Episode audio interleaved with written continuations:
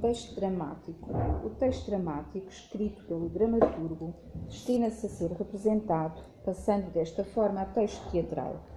Ao nível da estrutura externa, organiza-se em atos, grande divisão do texto dramático que decorre no mesmo espaço. Sempre que há mudança de cenário, há novo ato. As cenas são uma divisão do ato determinada pela entrada ou saída de uma personagem. Ao nível da estrutura interna, o texto dramático é constituído por texto principal e texto secundário.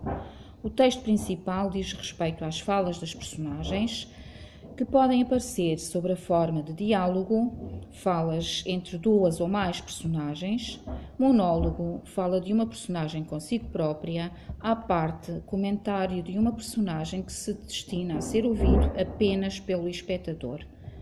O texto secundário diz respeito às indicações cênicas ou didascálias, escritas geralmente em itálico e entre parênteses.